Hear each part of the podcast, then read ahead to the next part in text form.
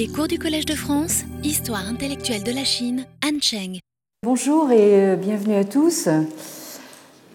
Euh, donc nous avons vu euh, la dernière fois que le grand saut vers l'autre, qui est la traduction, dans le contexte bouddhique, s'est fait en réalité de manière assez acrobatique par plusieurs relais de d'envoler au trapèze en quelque sorte, euh, processus euh, encore compliqué par le fait que euh, le travail de traduction ne se faisait pas seulement à partir de textes écrits dans diverses langues de, l'Inde ou de l'Asie centrale, qu'il s'agissait de rendre en chinois, mais la traduction se faisait souvent à partir d'un enseignement oral dans euh, divers idiomes euh, et euh, dialectes. Comme on l'a vu, c'est la transmission orale qui était privilégiée dans le monde indien, alors que dans la culture lettrée chinoise, c'est un fait bien connu, c'est plutôt la tradition écrite qui prévaut. Donc, en conséquence, euh, les euh, traducteurs euh, ont eu tôt fait de se heurter au dilemme entre une traduction qui s'efforce avant tout de rendre le sens littéral de, l'original, au risque de produire un texte très lourd, maladroit, indigeste, plein de noms et de mots bizarres, ou bien alors euh, on essaye d'obtenir une traduction euh, plus élégante, euh, bien tournée et ciselée et mieux adaptée surtout au goût stylistique des lettrés chinois. Et c'est donc la dichotomie classiquement énoncée dans les entretiens attribués à Confucius, en chinois le Yu, euh, au livre 6, euh, section 16, où euh, le maître, dit Zhi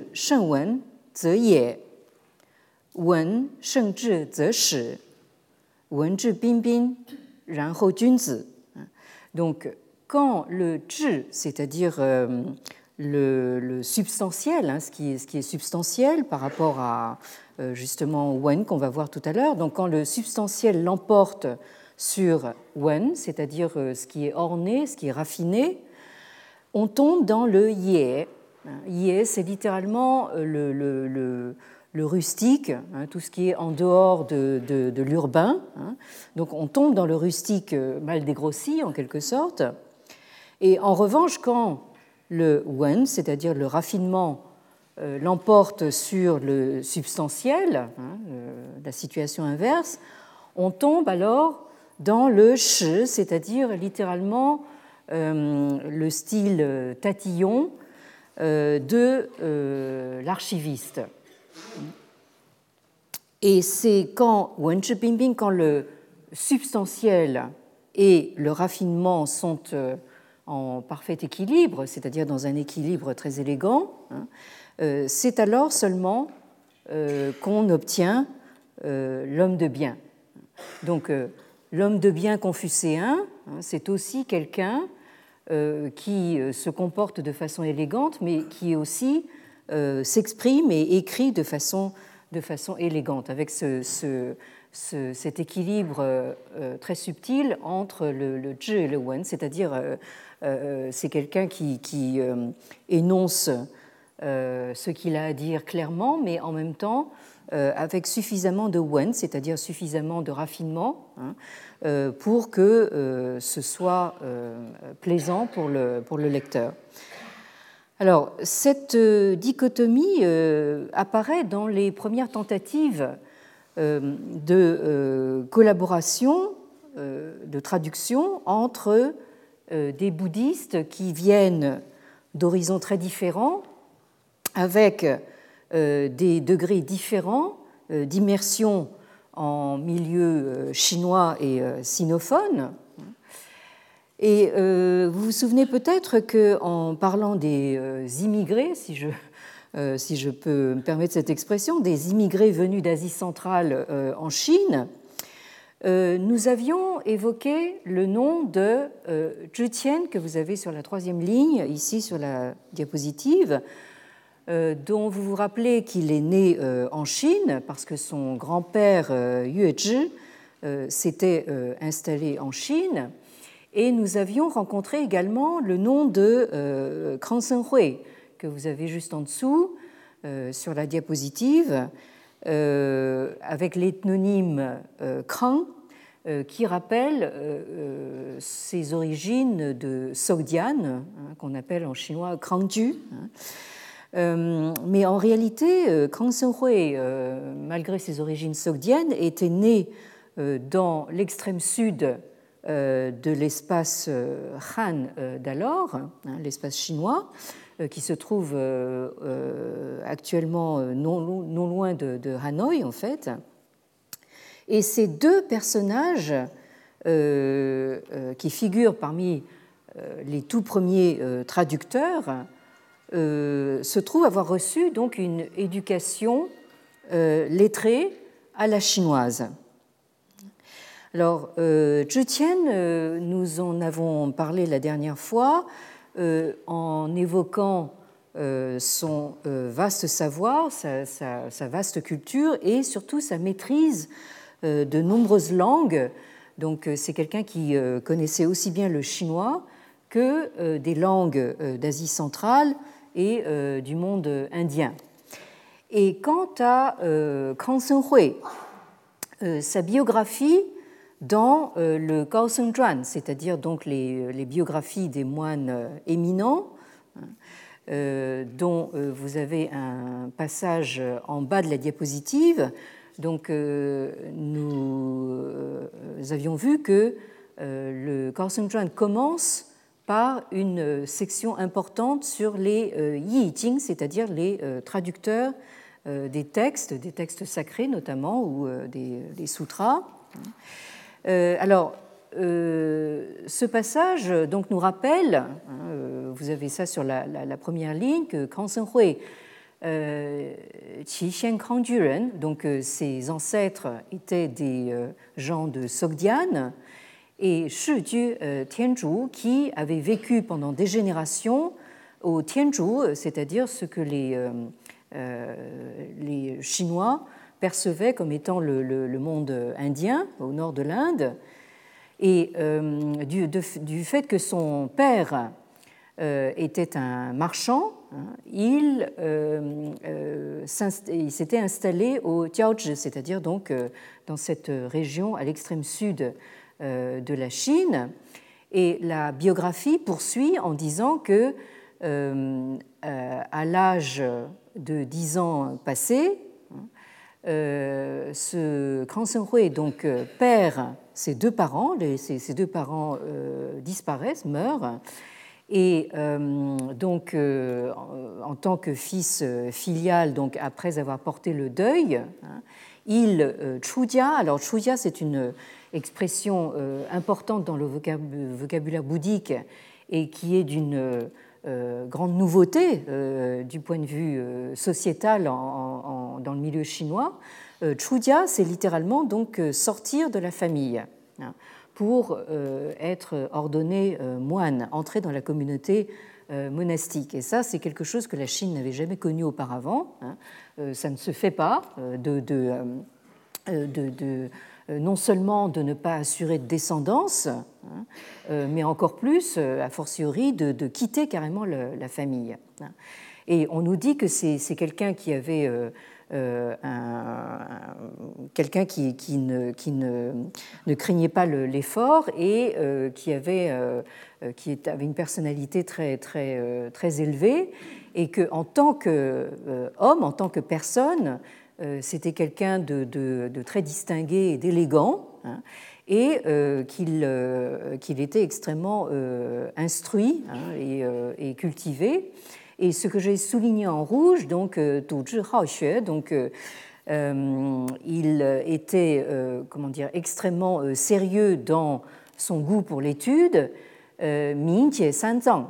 Donc il était capable d'expliquer clairement les trois corbeilles, donc les trois corbeilles de la littérature bouddhique, et en même temps, Lan Liu Jing, hein, il, il avait lu très largement donc les six classiques confucéens. Hein. Donc là, vous avez le, cas d'un descendant d'immigrés hein, qui a parfaitement intégré la, la, culture chinoise, la culture lettrée chinoise et notamment la culture confucéenne, tout en étant bien formé aux, sources bouddhiques.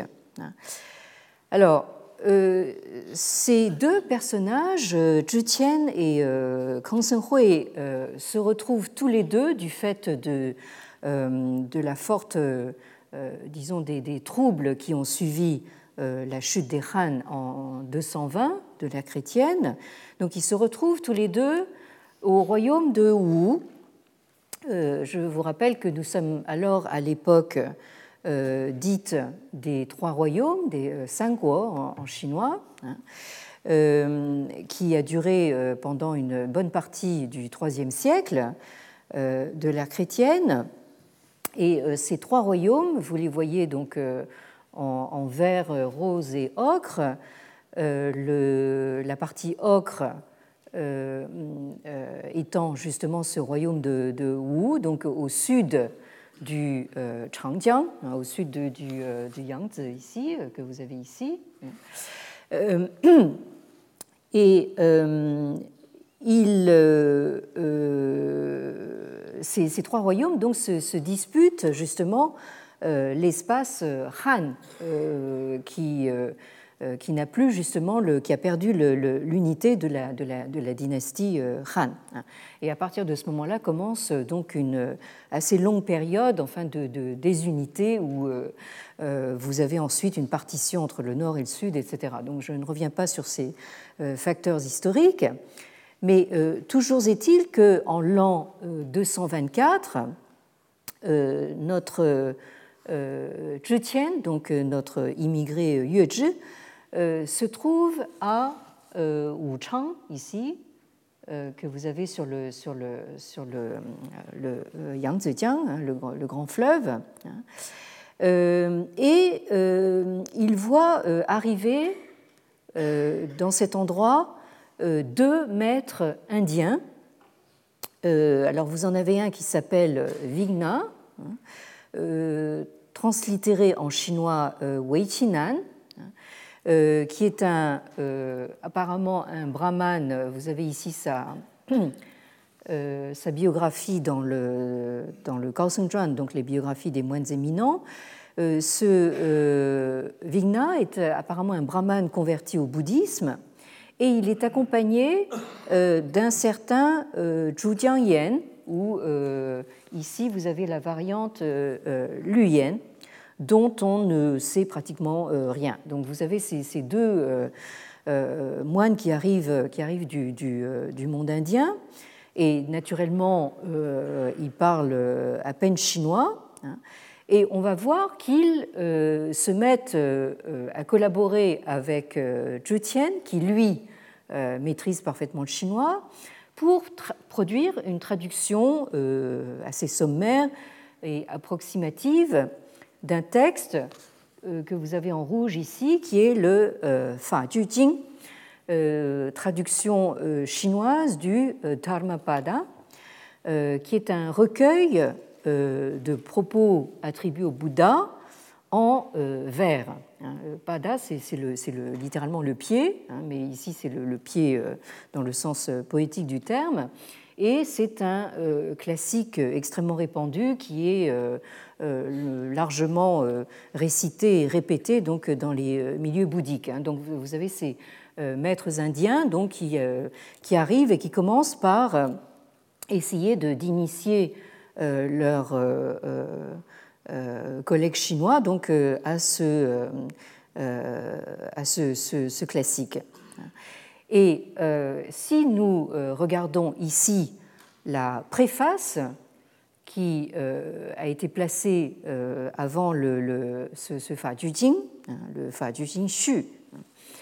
Euh, il y a donc dans cette préface, que nous n'allons pas lire en entier, hein, mais j'ai souligné là en rouge la partie qui nous intéresse, et qui nous dit ceci, donc, Jie yi 其魂慢；为佛难执，其文难闻。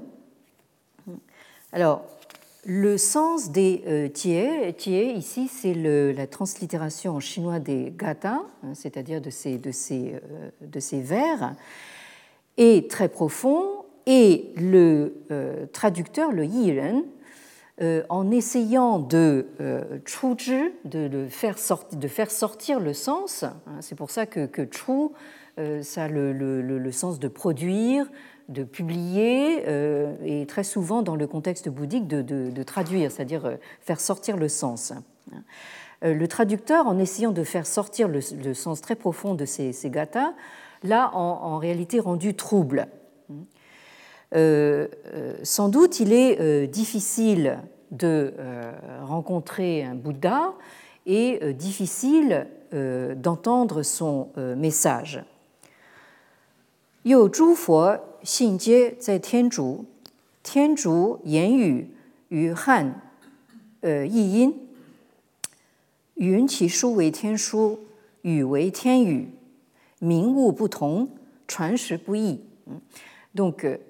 de plus, les Bouddhas sont tous apparus au Tianzhu, c'est-à-dire dans le monde indien. Et la langue euh, du. Euh, donc là, ici, il s'agit de, Bouddha au pluriel, parce que quand on parle du Bouddha, le Bouddha Gautama, c'est le Bouddha historique que nous connaissons, mais il y a une, infinité de, Bouddhas qui sont apparus sur Terre, et malheureusement, tous, tous au même endroit, hein, tous au, au Tianzhu. alors, Ensuite vient une, notation qui va nous intéresser euh, euh, de près. La langue du Tianzhu a des sons différents de la langue Han, de la langue chinoise. Son écriture est l'écriture euh, céleste, hein, c'est-à-dire l'écriture des dieux, et c'est très souvent comme ça qu'on a compris le, sanskrit. Le sanskrit, c'est la langue sacrée des, des dieux. Et sa langue est également céleste c'est-à-dire euh, c'est la langue des dieux.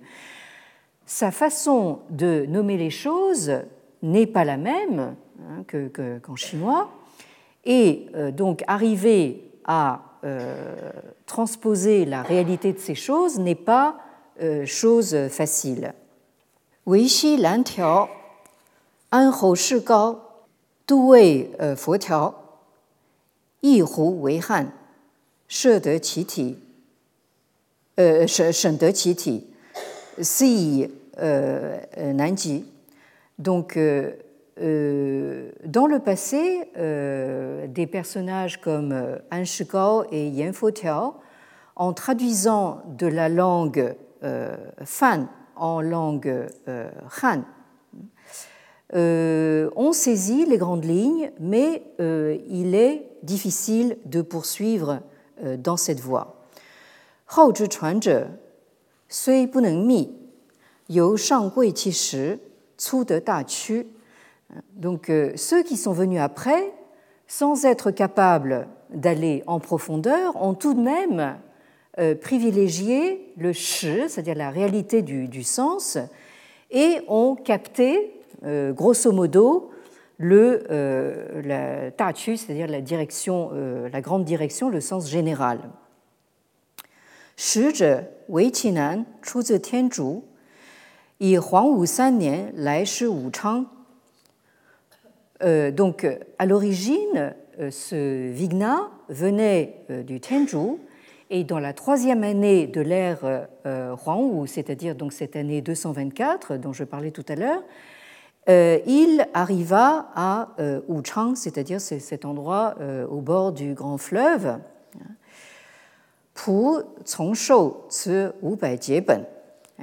et euh, c'est-à-dire euh, votre, votre serviteur, hein, donc moi, hein, l'auteur de, ce, de, ce, de, cette préface, hein, euh, c'est de lui que j'ai reçu le texte original des 500 gathas, hein, de ces 500 vers.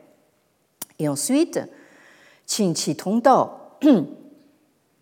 Zhu Jiang Yan Wei Yi, Jiang Yan Sui Shan Tian Zhu Yu, Wei Bei Xiao Han, 其所传言获得胡胡语，或也亦出音，近于制止。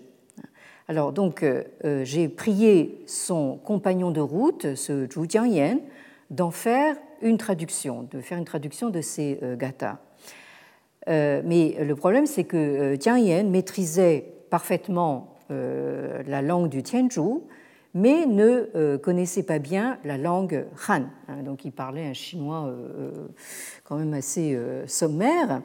Et euh, ce qu'il transmettait oralement, Chuan nous avons déjà rencontré cette euh, expression, hein, c'est la première étape justement de ce processus de traduction. Vous avez euh, très souvent un, maître qui vient de, de, l'Inde ou d'Asie centrale hein, et qui récite donc le, le, texte qu'il connaît. Bon. Et donc ce qu'il transmet oralement était soit euh, des mots roux, c'est-à-dire des mots euh, étrangers hein, de, de, l'Ouest, euh, soit la prononciation de la signification, ce qui était assez proche d'un, passez-moi l'expression, d'un brut de décoffrage assez rustique. Euh, donc là, vous retrouvez cette notion de zhi ici, hein, de ce, euh, le, sens euh, grossier y est, mais vraiment la forme n'y est pas du tout. Alors, pu chu xian qi ya. Hein, donc, votre serviteur, moi, moi-même, j'ai commencé par xian, c'est-à-dire me, plaindre en quelque sorte que cette formulation, la formulation de ce maître indien, euh, manquait d'élégance. Alors voilà ce que le, maître indien lui répond, hein, Wei Qinan Yue. Hein. Euh, Fo yi qi yi shi, qi fa yan qi chuan. Zhe dang ling yi xiao, wu shi jue yi, shi wei shan. Donc les paroles du Bouddha, nous, nous euh, littéralement, nous nous appuyons sur leur signification sans avoir à les embellir. Et euh, saisir le dharma, la, loi hein, qu'expriment euh, ces, paroles du Bouddha, ne se fait pas hein, en essayant d'enjoliver sa transmission. Et ceux qui euh, transmettent les écritures sacrées, ces, ces donc, doivent les rendre faciles à comprendre sans qu'il y ait des perditions de sens. Et euh, si on fait ça, hein, euh, c'est ça qui est shan, c'est ça qui est euh, bien. On a fait du bon travail.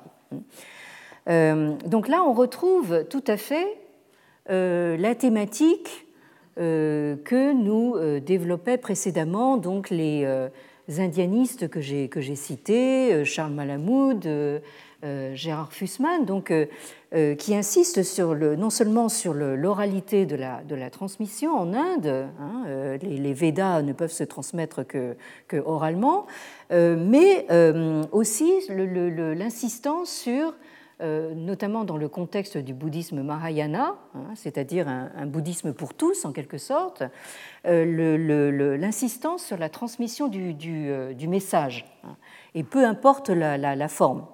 Par conséquent, euh, cette transmission se fait euh, dans euh, quelque dialecte que ce soit, hein, euh, le, dialecte euh, de l'endroit où, se, trouve le maître qui enseigne, hein, il, essaye vraiment de s'adapter donc à, son, public, à son audience, pour vraiment être, sûr que le, message passe, et donc vraiment peu importe la, forme. Hein. Et Zuo Zhong Xian Yue, Lao Shi 美言不信，信言不美。仲尼亦云：书不尽言，言不尽意，名圣人，呃，名圣人意，深邃无极。” Donc, euh, euh, ceux qui littéralement sont assis là, hein, les, gens qui assistent justement à, ce, à, cet échange, ceux qui étaient présents, tous disent, hein, alors comme ce sont des, Chinois, ils ne peuvent pas s'empêcher de citer Lao Tzu. Hein, euh, alors vous avez la, citation en deuxième position sur la diapositive ici. Il, cite ce, euh, euh, ce, verset qui, intervient à la toute fin du Tao Te Ching, hein, du, livre de, la voix et de sa, de sa vertu. Mais yan pu xin, xin yan pu mei, hein, c'est-à-dire les, les belles paroles ne sont pas fiables. Et inversement, euh, les paroles fiables ne sont pas euh, euh, belles, hein, ne sont pas forcément belles à entendre. Et il cite également Confucius, Zhongni, c'est le, nom de Confucius. alors cette, citation intervient en réalité dans le Yi Jing, c'est-à-dire le livre des, mutations, dans le Xi le Xi qui est un des grands commentaires euh, sur, euh, sur le livre des, mutations dans la première partie du, du, du euh, Shu bu jin yan, yan bu jin yi. donc ici, vous avez la citation en entier. Le, maître dit, hein, c'est un propos qui est attribué au, maître Confucius, les shu, c'est-à-dire l'écrit, les, hein, littéralement n'épuisent pas la parole. Hein, c'est-à-dire le, ce que, quand vous écrivez quelque chose, Hein. Ça n'épuise pas le, sens de ce que vous dites. Hein. Et Yen Yi et euh, la parole n'épuise pas euh, la pensée. Ce que vous dites n'arrive pas jusque, comment dire, à, exprimer toute, le, euh, toute la pensée. Ranze, Sheng Yi, Qi Bu Hu. Alors, mais le, le, comment dire, le, yi, la pensée euh, du shen, du, du sage, hein, euh, comment euh, ne, serait, ne pourrait-elle pas être comment dire, manifestée? Alors ici, dans ce, dans ce contexte, hein, la phrase conclusive, c'est Ming Ming Shen Yi Shen Sui Wu Donc le, cela montre clairement que le, la pensée du, du sage est, euh, comment dire, extrêmement euh, profonde, hein, et euh, sans qu'il y ait déperdition de, de, sens. Hein, Pardon, non. Euh, la, la, euh, ce, ce, qui veut dire clairement que la pensée du sage est d'une profondeur, euh, Wuji, sans limite, euh, insondable. Alors, Jin Chuan Hu Yi, Shi Yi euh, Jin Da, Shi Yi Zi Jie Shou, Yi Ren Kou, Yin Xun Ben Zhi, Bu Jia Wen Shi, Yi So Bu Jie, Zi Que Bu Chuan. Gu Yu Tuo Shi Bu Chu 然此虽词朴而只深，文约而意博。Donc, maintenant qu'il s'agit de transmettre le sens de, je reviens à mon texte, pardon. Maintenant qu'il s'agit de transmettre le sens de ce qui est dit en langue roux, hein, euh, il faut aller droit hein, à euh, la substance, à la réalité du sens. Voilà pourquoi ce que l'on reçoit euh, de la bouche du traducteur, autrement dit ce que justement le maître indien vous dit par oral, il faut le suivre à la lettre sans y ajouter des fioritures. Et ce que le traducteur n'arrive pas à expliquer, il faut faire l'impasse dessus, hein, c'est-à-dire le laisser de côté sans le transmettre. Hein. Quand on n'est pas sûr, on fait tout simplement l'impasse. Aussi, y a-t-il beaucoup de lacunes et de choses non traduites Malgré tout, euh, la formulation est pour, est simple, elle est euh, c'est vraiment quelque chose qui, n'est pas travaillé, hein, c'est le, bois non travaillé. La formulation est simple, mais le message est profond. Hein. L'expression est succincte, un yue ou un yue, mais yibo, mais le sens est vaste. Autrement dit, ici, nous avons la leçon du maître indien qui est en désaccord complet avec son, enfin, son interlocuteur chinois, hein, qui lui reproche euh, euh, un texte absolument imbuvable en, chinois. Hein, euh, mais le maître indien dit mais du moment que le, disons le sens général passe, hein, c'est le, le, principal. Alors justement, malgré cette insistance des, maîtres indiens sur la, transmission du sens sans se soucier de la forme, quelqu'un qui a été euh, formé à la chinoise, comme euh, Zhu Tian, même en étant d'origine étrangère, ne peut pas s'empêcher de peaufiner justement une traduction qu'il trouve trop brute de décoffrage pour la rendre lisible à un lectorat chinois. Et on sait que, Zhu Tian a produit des traductions très élégantes mais plutôt libres. Hein, euh, où il s'efforce de tout traduire hein, en chinois, euh, c'est-à-dire tous les mots, euh, tous les noms. Hein, autrement dit, il ne privilégie pas trop les, translittérations. Hein. et par exemple, pour le mot très courant dans la littérature bouddhique, le, mot arhat, c'est-à-dire c'est une forme de, saint bouddhique, d'homme saint, d'homme un ascète. Euh, euh, il euh, opte hein, de temps en temps pour la translittération hein, à l'oran hein, en chinois, ou quelquefois il prend le parti donc de traduire le, sens. il, traduit même en empruntant au vocabulaire taoïste, puisque il, est capable de traduire arhat par Zhenren, c'est-à-dire l'homme vrai de, du, euh, taoïsme. Donc euh, là, euh, Zhu Tian montre par son exemple que les traductions en chinois des langues indiennes, mais aussi plus tard, bien plus tard des, langues occidentales, doivent opter pour l'une ou l'autre de ces deux stratégies, c'est-à-dire soit translittérer la prononciation, hein, donc par exemple, je viens de donner l'exemple de Arhat translittéré en Alohan, euh, ou bien euh, traduire, essayer de traduire le sens. Alors en transposant justement dans le contexte chinois, hein, quitte évidemment à créer euh, certains malentendus.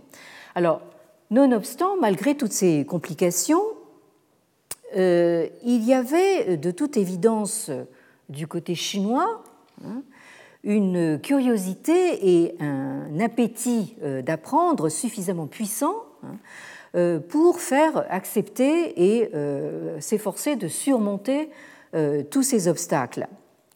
Et dans la controverse que nous avons retracée la dernière fois sur l'interprétation à donner de la distinction entre les Rouen, que vous avez ici dans le, la, première citation ici, et les Fanwen, euh, cette controverse euh, entre donc euh, d'un côté un spécialiste chinois comme Yang Jidong qui soutient que Hu conserve les connotations très négatives et, il dit même racistes que ce mot avait sous les, sous les Han.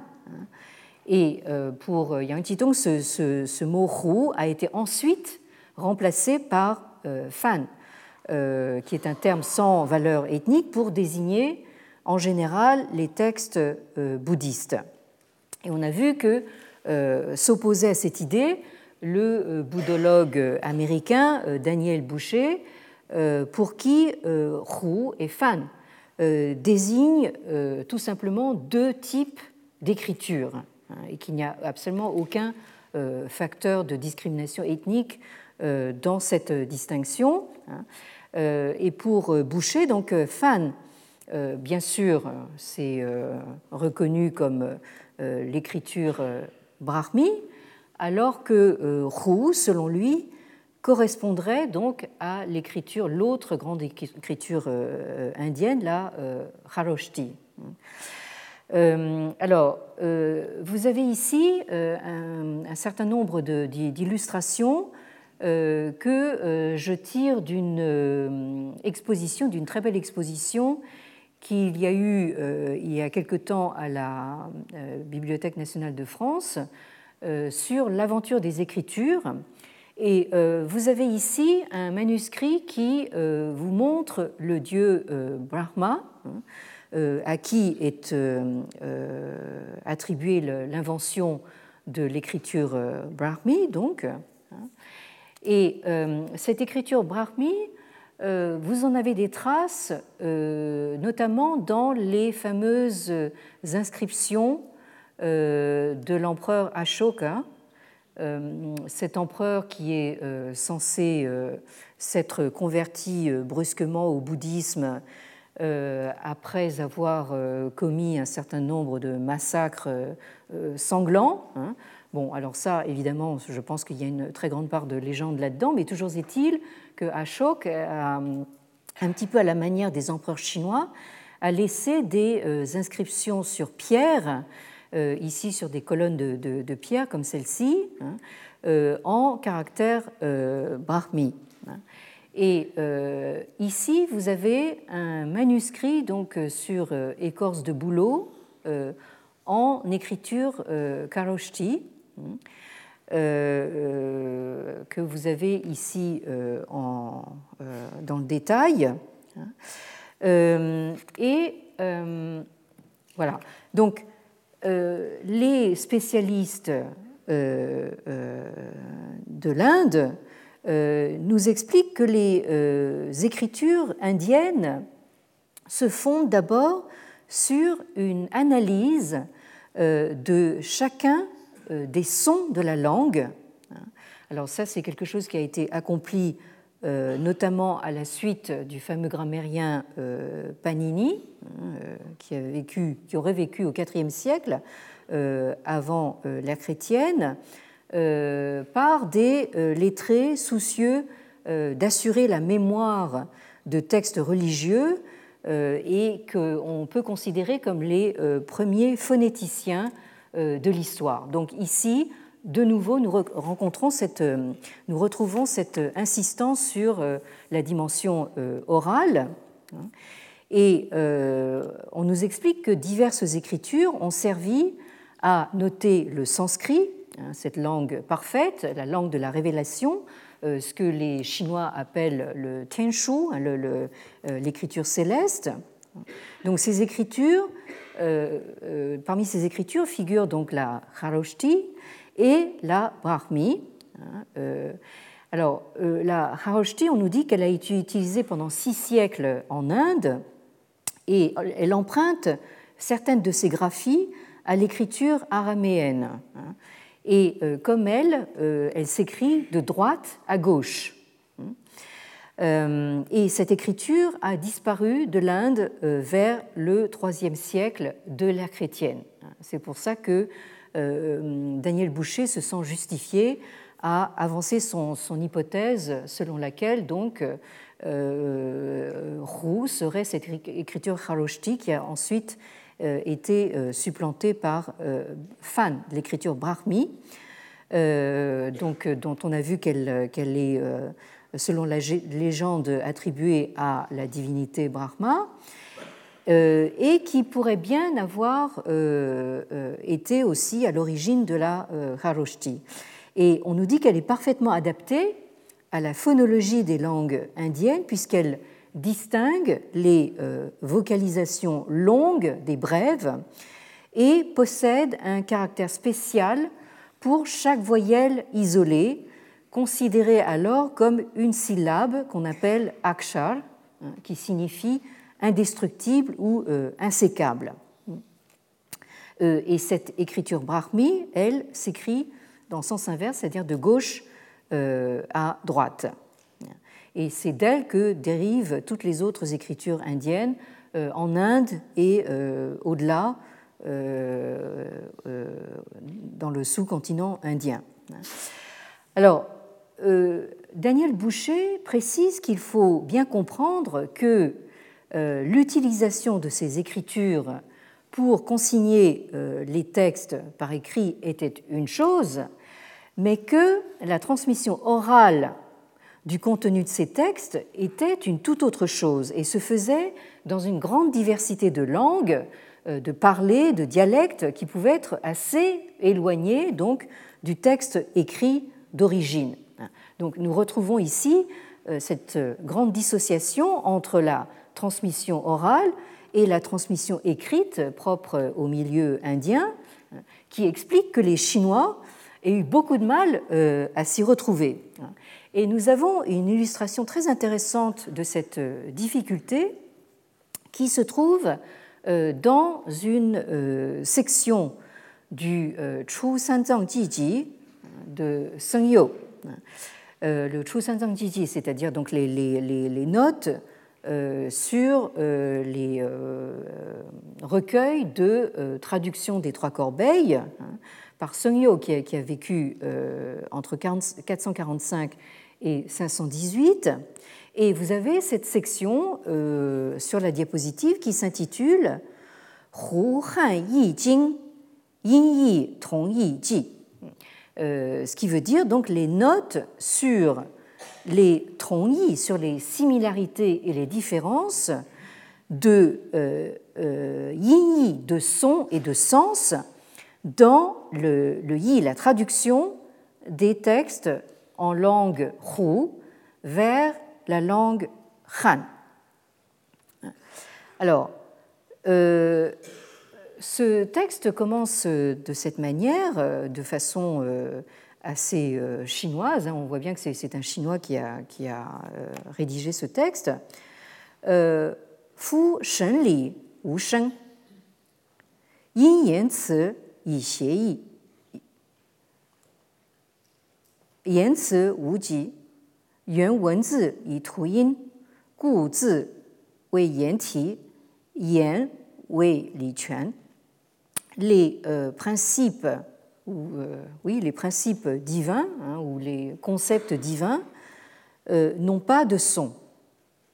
Il faut donc des mots, des tsi et des enfin des yen et des tsi, des expressions pour transcrire leur signification, hein, euh, ce, qui est, ce qui est pensé. Hein. Or, les mots et expressions ne laissent pas de traces. Il faut donc des euh, signes et des caractères écrits, hein, wenzi, pour trouyin, pour figurer leur son. Ainsi, les caractères sont des pièges pour attraper les mots, et les mots sont des nasses pour capturer les concepts. Alors ici, nous avons une allusion euh, directe à un passage euh, très connu du euh, Zhuangzi qui intervient au chapitre 26 du Zhuangzi qui vous dit ceci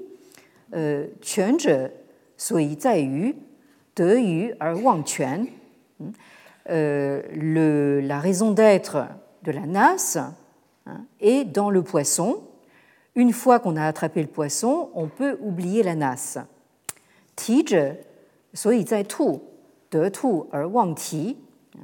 Euh, la raison d'être du piège est dans le lièvre. Une fois qu'on a attrapé le lièvre, on peut oublier le, piège.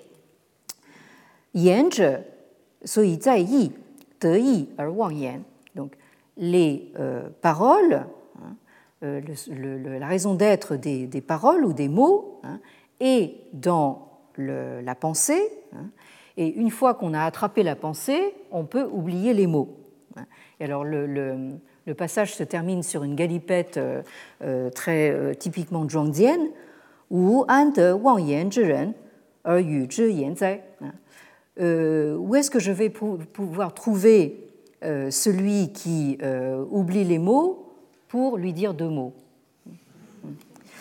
Alors, si je reviens donc à mon, à mon texte, donc là, vous voyez, euh, ce qui est intéressant ici, c'est de, voir comment un, lettré chinois, hein, qui, qui, vous cite ses, ses classiques, qui, qui, connaît son Zhuangzi par cœur, etc., hein, euh, euh, essaye de se débrouiller hein, avec des, langues aussi différentes du chinois que ces langues d'origine indienne.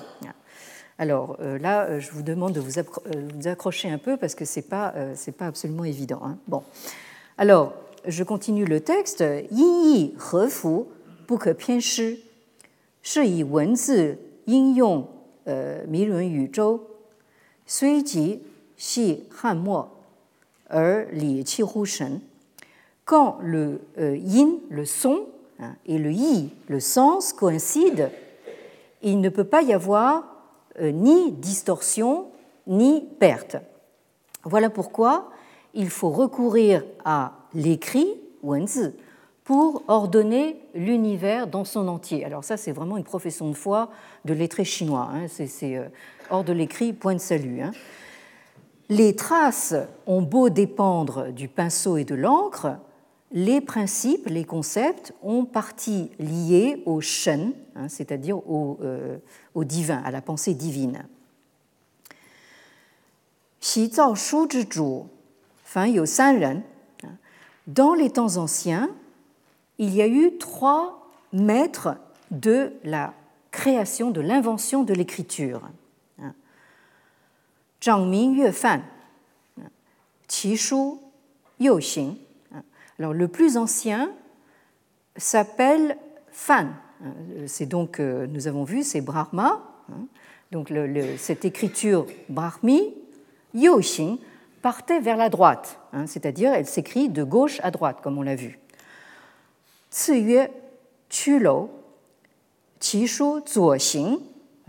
Ensuite vint euh, euh, c'est la, transcription, la translittération chinoise de Haroshti. Hein. Donc euh, cette écriture partait vers la gauche. Hein. donc nous avons vu qu'elle, effectivement, elle va de droite à gauche.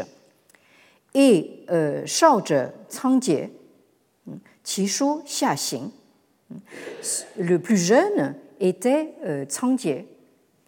Son, son euh, c'est celui qui est censé avoir inventé l'écriture chinoise. Hein. Alors c'est euh, quand même euh, c'est assez extraordinaire de constater que les Chinois reconnaissent que Cangjie est un petit jeune. Hein, dans, l'histoire de l'invention de l'écriture, alors que jusque, à l'arrivée du bouddhisme, les Chinois étaient persuadés que, c'était, que, l'écriture c'était eux, quoi, enfin, et que, que Zhangji était vraiment l'ancêtre le, plus ancien qu'on puisse imaginer. Alors, euh, et l'écriture chinoise part donc, Xiaxing part vers le bas, hein, en colonne verticale. Alors là, vous, je voudrais juste vous montrer un petit peu déjà euh, la euh, différence entre les, entre les supports. Vous avez ici donc euh, ce, qu'on appelle des aules, hein, c'est-à-dire des, des, des feuilles de, palmier hein, qui sont inscrites comment dire, à l'horizontale. Hein. Vous avez des lignes horizontales et ces aules sont reliées entre elles par des cordons et euh, comparer donc avec euh, les premières euh, écritures chinoises donc, qui sont en verticale. Hein. Alors même système d'une certaine façon, mais en verticale, hein, avec des, lattes de bois ou de, bambou qui sont inscrites avec une colonne verticale de caractères par, par latte, reliées également par des cordons. Vous avez un autre exemple ici. Et ensuite, ces lattes vous avez ici une reproduction tout à fait, euh, tout à fait moderne, euh, un facsimilé. Euh, ces lattes sont reliées entre elles et ensuite comment dire, enroulées comme à la façon des stores vénitiens, comme, comme ça. Donc vous avez ici des chapitres de livres sous forme de rouleaux de lattes de bambou. Hein. Euh, alors, vous voyez, enfin déjà, vous avez la, différence de, support, la, différence de, sens de lecture, tout, tout, est différent. Et ensuite, on, vous dit que euh, fan euh, ji chulo du la brahmi et la kharosti euh, étaient, pratiquées donc au tianzhu, c'est-à-dire en Inde, alors que euh, Huang Shi Cangjie alors que euh, Cangjie euh, se trouvait au pays central des Xia, c'est-à-dire donc la, Chine. Et Fan Chu, Chu Fa, Yu Jingtian, la Brahmi et la Kharoshti prenaient modèle sur le euh, ciel pur, hein, ce qu'on appelle euh, en sanskrit le euh, Sudhavtsa, tandis que Changjie, Yinhua et Niaoji, hein, alors que Changjie imitait les motifs des traces laissées par les oiseaux. Hein, c'est ainsi qu'on explique le, le, Wen, les, premières traces écrites. Wenhua Chengyi, Chuanli Ze Tongyi. Certes, les signes et les traits différaient, mais ils avaient la même façon de transmettre les concepts. Alors maintenant, euh, Yang Xun Xianjue 所说有六六十四书， 呃，路论转言笔致区分，呃，龙轨八部字体书式，为范及曲楼，euh, Lorsque nous nous tournons avec euh, respect, hein, avec déférence vers ce qu'enseignait le premier à connaître l'éveil, c'est-à-dire le Bouddha, nous comptons 64 formes d'écriture, parmi lesquelles se distinguent, alors là je vous passe un petit peu le détail, les styles dits de la roue du cerf ou de l'œil qui tourne, euh, la forme des mots euh, dragon, hein, le, naga, et, le, du, mot démon, de, yaksha, et euh, les huit catégories d'êtres surnaturels diffèrent en style. Seules les écritures Brahmi et Haroshti prédominent de notre temps. Voilà pourquoi tous les royaumes de Tianzhu les appellent écritures célestes. Et le texte continue en disant Xi Fang Xie Jing, Sui Tongzu Fan Wen, Ran San Liu Guo Wang Wang You Yi. Bi Zhu Zhong Tu, Yu Zhuan Zhou Zhe Bian Ti Hu, An Cang Jie Gu Wen Yan Shi Dai Bian, Gu Dai eh, Wei Zhou. 为咒，咒迁至传，传改成历，起呃转译多矣啊。Bien que les textes euh Euh, Shifang copié de l'Occident. Hein, donc vous avez déjà l'expression Shifang qui, qui, euh, euh, qui, est, qui, est, encore dans la langue courante chinoise d'aujourd'hui. Hein. Bien que les textes copiés de l'Occident aient pour ancêtre commun la Brahmi, on trouve des différences entre les 36 pays des contrées occidentales. N'est-ce pas comparable? Et alors là, vous avez une comparaison euh, euh, qui vaut son pesant d'or. N'est-ce pas comparable au changement de style entre la, euh, le zhou, c'est-à-dire la petite sigillaire pratiquée sous les Qin, et la grande sigillaire, le, le des, bronzes zhou, hein, dans les zhongtu, les terres du milieu, c'est-à-dire en Chine? Si on prend l'écriture archaïque de Changjie, dans ces évolutions à travers les âges, on voit que le style archaïque, hein, le euh, hein, euh, euh, s'est changé en grande sigillaire. Cette grande sigillaire est devenue petite sigillaire et cette petite sigillaire s'est muée en écriture cléricale des, des Han, le, le Li Shu. Hein. Nombreuses donc ont été les transformations. Alors vous voyez un petit peu comment notre lettré chinois, hein, notre moine chinois, rend compte de la diversité des langues indiennes hein, en prenant une comparaison, hein, euh, non pas euh, dans les langues orales en Chine, dans les langues parlées, mais dans le domaine de l'écriture. Et euh, il prend la comparaison dans les changements d'écriture euh, au, cours des, au cours des siècles. Donc là, on est déjà un petit peu en, euh, comment dire, en porte-à-faux, hein, en décalage. Est-ce que ça veut dire que c'est l'heure là C'est un signal. Euh, bon, bien. Euh, oui, alors je ne sais pas si je vais arriver à. Oui, d'ailleurs, il est, il est, il est l'heure.